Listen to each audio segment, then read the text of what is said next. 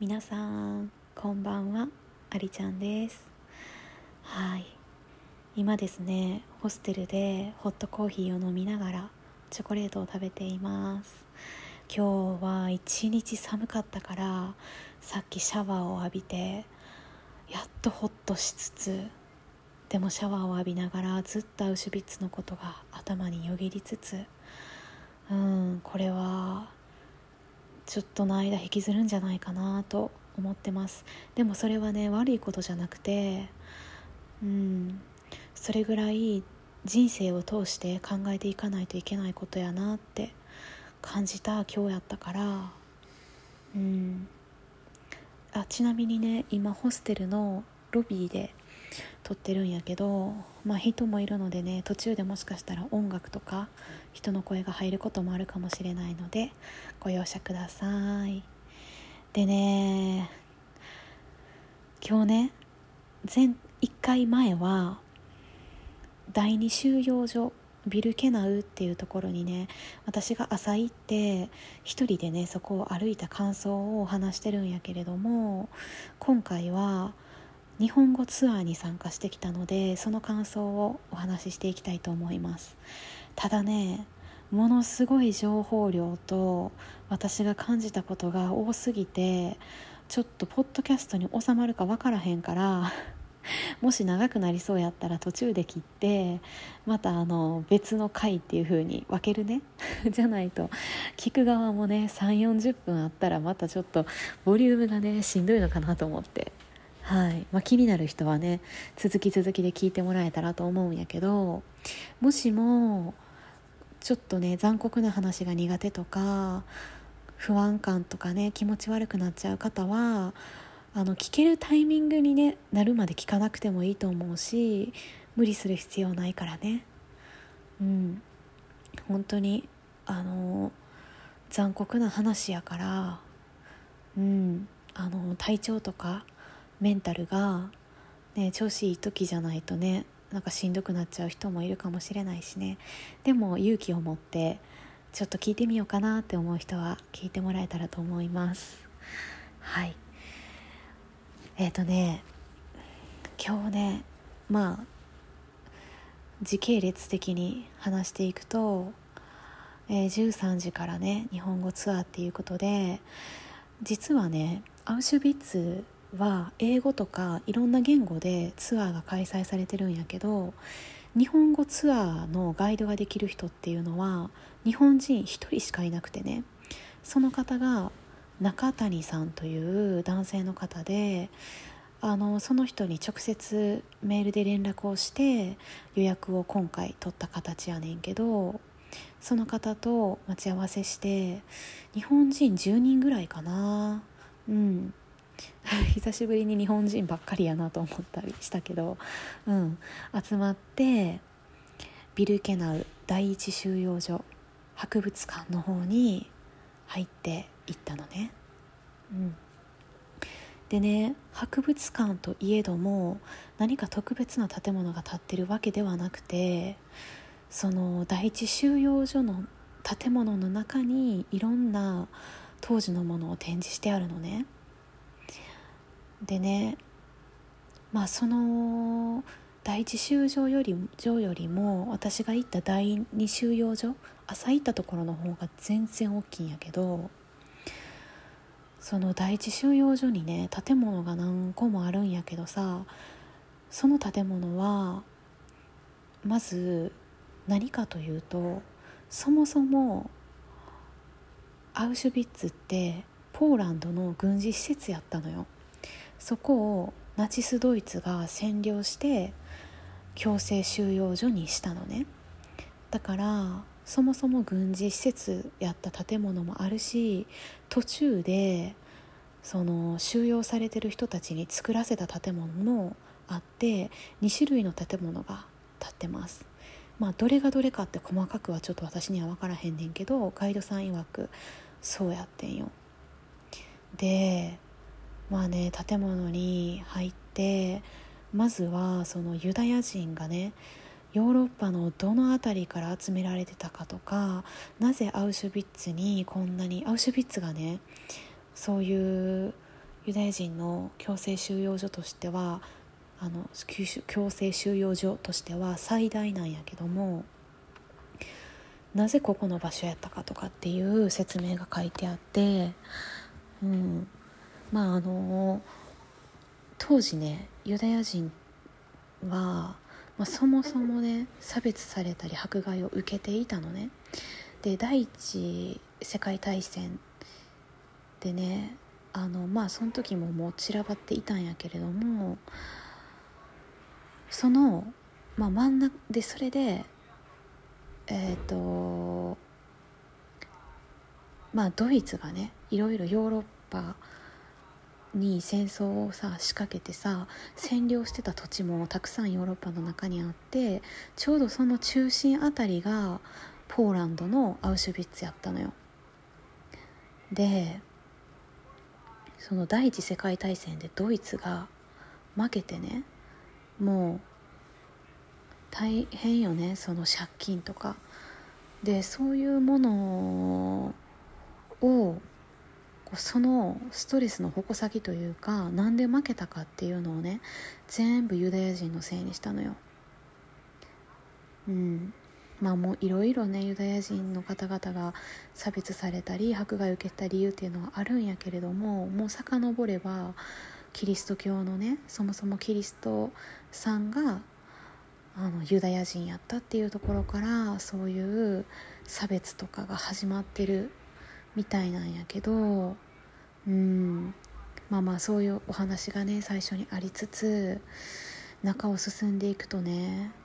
もう私ねちょっと印象的やったのがそのユダヤ人の人たちがまあ散らばってるのをナチスドイツが一箇所に集めて、まあ、ユダヤ人をね強制収容してあの、殺害するわけやねんけどその当時のねユダヤ人はそもそももうねヨーロッパの中でも差別を受けててできるだけユダヤ人っていうのをね隠しながら生きてたみたいなのよ。でそんな人たちにとってこう自由にね働ける場所が提供されるっていうことはねやっと自分たちの国を持てるって思ったやろうし働けば自由になれるっていうようなねスローガンをナチスドイツが掲げてアウシュビッツに読んだわけやねんけどその当時ユダヤ人の人たちはもう自分の自分たちの財産を持つことが許されなくて銀行預金とかも凍結されてたらしいのね。だからみんなアウシュビッツに向かう時には荷物が30キロって定められてたらしくてもうほんまにほんまにね他の財産もう一番大事な財産だけをみんなカバンに詰めて持ってきたわけよアウシュビッツまで。その荷物が展示されてて入ってたカバンもみんなの名前が書いてあってね。それが山積みにされてたんやけどだけどその荷物が本人の手に戻ることは二度となかったんですよ。ナチスドイツがそれを奪って中にねある高価なものがあれば売り飛ばしていたからね。もうなんかその荷物を見てさ30キロって。私がさ海外に行くために飛行機乗るあのスーツケースとか荷物。あれがその人たちにとってはもう一生かけた荷物わけやった。もう荷物なわけやからそう思うとすごい悲痛なね気持ちになってきたしみんなが履いてた靴もねたくさん飾ってあったんやけどその中にハイヒールとかがあるのね。でガイドさん曰くなんでハイヒールを履いてた人がいるかっていうとその当時ユダヤ人たちはあの害虫として差別されてたから新しいね土地で私は害虫じゃありませんよと綺麗な格好をしてそういうアピールをしたいからハイヒールを履いてきたんやと。もうねため息が出ちゃったよ本当に。かわいそうすぎて。うん。でねその収容所にね来てまあみんな写真を撮られるんやけどもその写真を撮る前にね髪の毛を女性も男性も刈られるのね。でその髪の毛も当時髪の毛って強いから記事にされてねそれもナチスドイツに売り飛ばされてたみたいなんやけどもうねその人たちの髪の毛がブワーって置いてあるところがあって撮影禁止なんやけどねやっぱり遺族の方への配慮ということで。もうねまあ時間が経ってるから髪の毛の色もねみんな茶色になってるんやけどこれがもう亡くなった方々の本物の髪の毛やと思うと悲しいししかもその髪の毛をね刈られた後にガス室送りにされた人は亡くなってるわけでねでしかも労働されした人も過酷な労働が待ってたわけででねその時にあの髪の毛刈られたみんなのね撮られた写真が廊下に飾ってあるんやけどその中でね髪の毛がある人と髪の毛がない人がいるのよ。全部刈られてる人と中途半端に刈られてる人とかこの違いは何やと。もうねそれはナチスの思惑で差をつけることによってみんなが仲良くしないようにしたんやって。みんなが一緒やったら仲間意識を持つやん。でもなんであの人髪の毛あるん私全部剃られたのにっていうこの気持ちがあることによって嫉妬が生まれるやんそしたらみんな仲良くできんくなるやんか比べてだからその収容された人たちの中でも殺し合いがあったらしいのよ喧嘩になったりなんかそういう気持ちがあってね。もうさそれ聞いた時にさ、もうなんか人間の人間のそういう気持ちをね利用してなんて残酷なことをするんだと思ってね。もう涙が出てくるよね。でねそこに名前といつ入所していつ亡くなったかが書いてあって大体23ヶ月後に亡くなってるのね。もうその数字もさああほんまにこの日に入ってきてこの日に亡くなったんやって。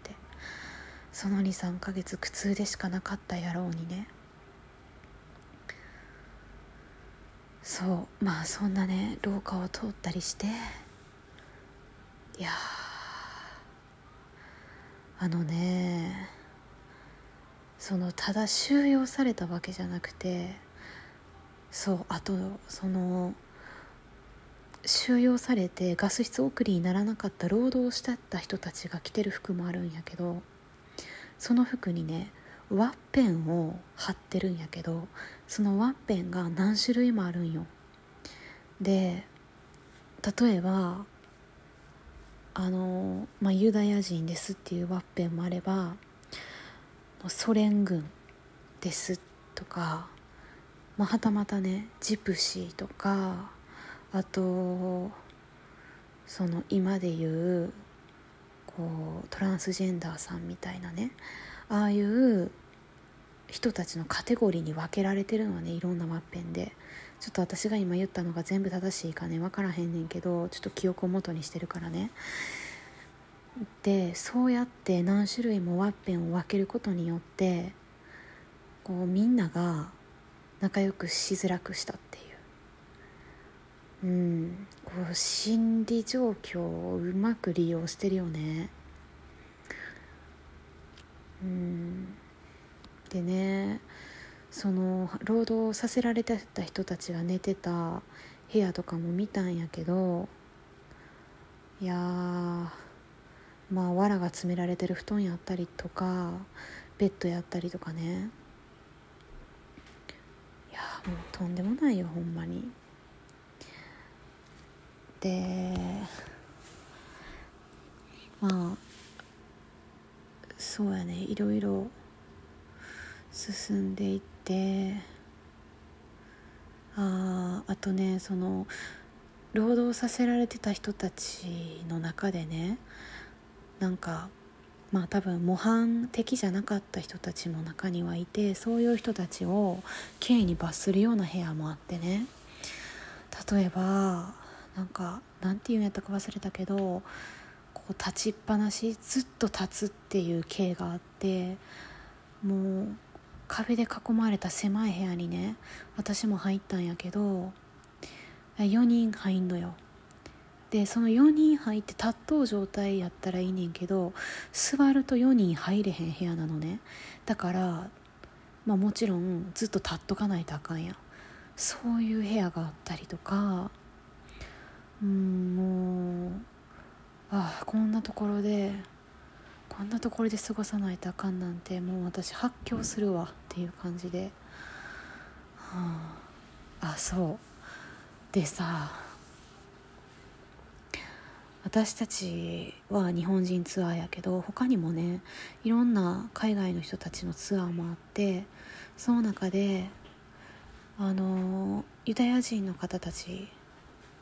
ねそのその人たちのツアーもいたんやけどあのイスラムのね旗を国旗を体に巻きながらツアーをしてるわけ。だからパッと見てあユダヤの人なんやなって分かるのね。ユダヤ人の人たちと。でその日本人のガイドさんがねあのまあユダヤ人の人人が隣にいるからあのユダヤ人についてちょっとお話ししたいと思いますって言って、まあ、いろんなねユダヤ人に関するお話をしてくれたんやけどあのねそのあそうなんやって思ったのはユダヤ人の顔を見てみてって。ああこの人たこれがユダヤ人の顔かって分かるって言われて。分からへんのよ。みんな顔が違うのよ。ね。でガイドさんがじゃあどうやって当時ユダヤ人って分かったのか分けたのか。それはねユダヤ人というその人種を人種を作り上げたのは、まあ、ドイツなのね。ナチスドイツなのね。まあ今はちょっと説明がうまくないかもしれへんけど今さあの遺伝子のゲノムとかでこう研究が進んでさ実はその白人も黒人も黄色人種もあのそんなにねその男女も含めてもう人種の垣根はないって言われてるらしいのよその人曰くねだからその別に何々人やとかっていうのは分けられないらしいのよ生物学的には今は。でも当時っていうのはそのユダヤ人というこういうのがユダヤ人という人種を勝手に作り上げてでねほんまのユダヤユダヤ当時の一番伝統的なユダヤ人の人の考え方としてはユダヤ教を崇拝していてお母さんお父さんが、まあ、ユダヤ教をねしてたら子供も信仰してでまあそのままね下につながっていく生まれた子もユダヤ教と。まあ、そういう感じやったらしいねんけどまあでもそれもねユダヤ教の中でいろいろさ仏教でも真言宗とかさあの浄土真宗とかがあるようにユダヤ教の中でもいろんなねこう宗派みたいなのがあるから一概には言えへんらしいのねそのお父さんお母さんのどっちかがユダヤ教でユダヤ教でその生まれた子供もユダヤ教やったりそのまあね子供はユダヤ教を信仰してなくてもそのまた次生まれた子供はあの自動的にユダヤ教になるとかまあそれはね細かいから何とも言えへんらしいねんけどでもまあユダヤ教をね信仰してる人たちは、まあ、ユダヤ人っていう形みたいやったんやけどその当時じゃあユダヤ人かどうかもうユダヤ人やったら強制収容所ガス室なわけでそれをどこで見分けてたかって言ったら例えば、まあ、まあ私がさ例えばフランスにねいてあのフランス語喋れるって言われた時にさやっぱりおぼつかへんやんか。そうするとさあじゃああなたは日本人だねってなるわけやん。そんな感じであの言葉がねできんかったら分けられたりとか顔があユダヤ人っぽいみたいな感じでユダヤ人としての人種をねうんこう判別してたらしいのよ。だから中には自分はユダヤ人やと思ってなかった人もたくさんいたみたいやし全然ユダヤ教信仰してないのにそのユダヤ人としてこう判別された人もいたみたいで、うん。まあ、とにかくねそうやって当時はナチスドイツが、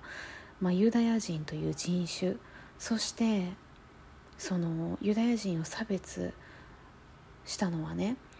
もうユダヤ人のその子孫種を残して違う民族と交配したら劣等だと。だからその当時のね作り上げた価値観は一番人類で優れてるのはゲルマン民族だと。ね我らドイツ人だみたいな感じでです。あの肌が白くて金髪で目の色が真っ赤ラーみたいな。そういう人たちが一番賢くて優秀だというふうに定義づけたらしいのよ。そうするとそうじゃない人たちは優秀ではないっていうことになるよね。そう。もうねそういうところからそうやって差をつけるところからこの悲劇は生まれてるわけね。わけねって私がさ語っていいことじゃないねんけど私はほんまにガイドさんが言ってたことを今ね通じてお話ししてるだけやから。うん。まあそんな中でもう一番差別をその時にされたのがユダヤ人の方やって、うん、だからそのユダヤ人のね種を残さないようにっていうことで妊婦さんとか女性の人たちもうねガス室に送られたり心臓のね筋肉心筋に毒ば毒針毒注射を刺されて殺されたりとかねしたみたいなのね当時。うん、で小さい子供もあの働けそうなぐらいの年齢やったら労働側に回されたらしいんやけどちっちゃい子なんてもう有無を言わさずガス室やったらしくてね。うん。でまあそのね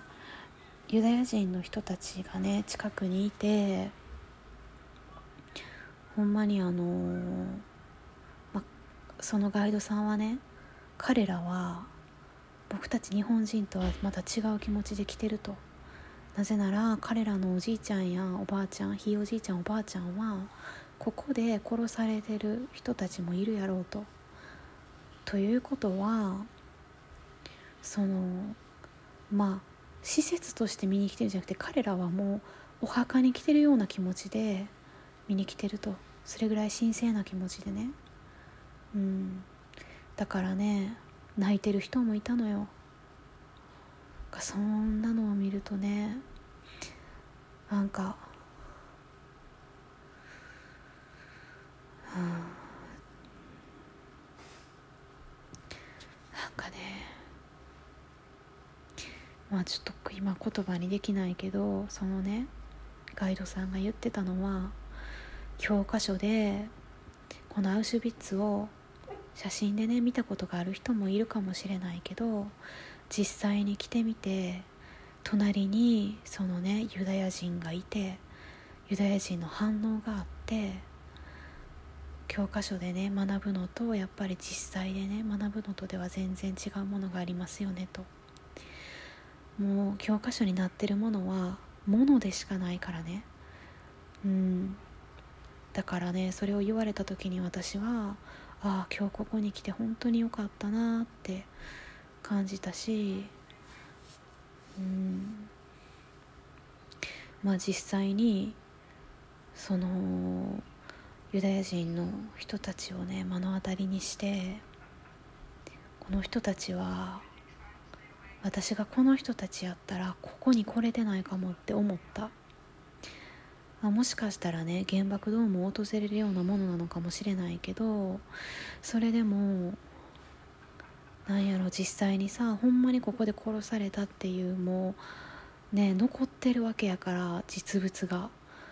もし私おばあちゃんおじいちゃんがそこでね殺されてたならいけないかもなと思うし。うん。まあそんな感じでねちょっと見ていましたね。あちょっと長くなったから今30分ぐらいになるので一度ここで切りたいと思います。でまたね続きあのー、別撮りしたいと思います。ここまで聞いてくれてありがとうね。はいちょっとまあこういう話をね話しておかないとなかなかあのいろんなものを話していけないかなと思って。最初説明とか長かったけどしました。